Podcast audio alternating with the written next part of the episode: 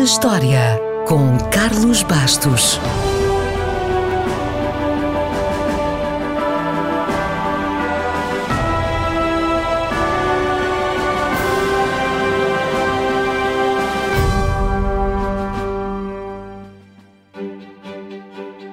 No dia 2 de julho de 1698, o inglês Thomas Savery patenteou o primeiro motor a vapor. Thomas nasceu numa família abastada e teve uma educação esmerada. Gostava muito da filosofia e de matemática, mas gostava ainda mais de mecânica. E, acima de tudo, gostava mesmo era de inventar e construir coisas. Foi ele que construiu uma das primeiras máquinas para polir vidro ou mármore e, entre muitas outras coisas, também construiu um relógio que, passados mais de 300 anos, ainda permanece na família. E o seu mecanismo é engenhoso e de excelente qualidade, segundo os peritos. Enfim, Thomas Savery criou muita coisa, mas nada tão importante como a máquina a vapor.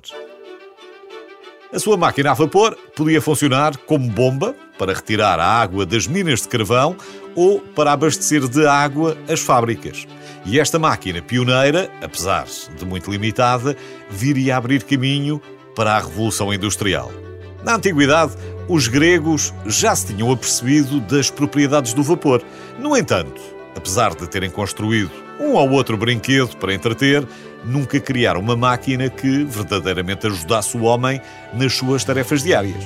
Assim, desde o início da humanidade, usávamos a nossa força, a força dos animais, ou do vento e dos rios. Não havia uma máquina que pudéssemos ligar e desligar a qualquer hora e que ficasse para ali a trabalhar sozinha. Thomas Savery criou essa máquina e o mundo começou a mudar. Poucos anos depois, outro Thomas, Thomas Newcomen, melhorou-a. A sua máquina era mais lenta, é verdade, mas tanto podia elevar água como outra carga qualquer. Aguentava mais peso e tinha um custo muito menor, uma vez que substituía os cavalos que eram utilizados nesse trabalho. A seguir, veio o francês Joseph Cugnot, que criou um triciclo movido a vapor, que é considerado o avô dos primeiros carros.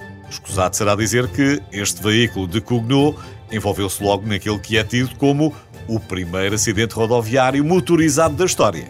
Porém, o motor a vapor mais importante só foi criado 22 anos depois do terremoto de Lisboa. Foi em 1777 e o responsável foi James Watt. Uma das primeiras utilizações da máquina a vapor foi o fabrico de tecidos, mas graças a essas máquinas a produção de mercadorias subiu em flecha e os lucros também. Por isso, os empresários ingleses começaram a investir na instalação de fábricas. As fábricas espalharam-se rapidamente e provocaram mudanças tão profundas que provocaram uma revolução a Revolução Industrial. Começou pelos ingleses, mas o modo de vida e a mentalidade de milhões de pessoas modificou-se a uma velocidade espantosa. Foi o grande triunfo do mundo novo do capitalismo, da cidade, da tecnologia, da medicina, da alimentação, das comodidades e do conforto, enfim, de mudanças constantes e incessantes que abriram as portas da nossa vida moderna. Para além das fábricas, onde as máquinas não se cansavam e produziam muito mais, é bom também recordar a revolução nos transportes. As carruagens, por exemplo, viajavam a 12 km por hora e os cavalos, quando se cansavam, tinham de ser trocados durante o percurso. Um comboio, no início do século XVIII, já alcançava 45 km por hora e podia fazer centenas de quilómetros. Foi mesmo uma revolução. Portanto, sem exageros, podemos dizer que há um antes e um depois da Revolução Industrial na história da humanidade. E tudo começou por causa do vapor. Pense nisso da próxima vez que tomar um duche.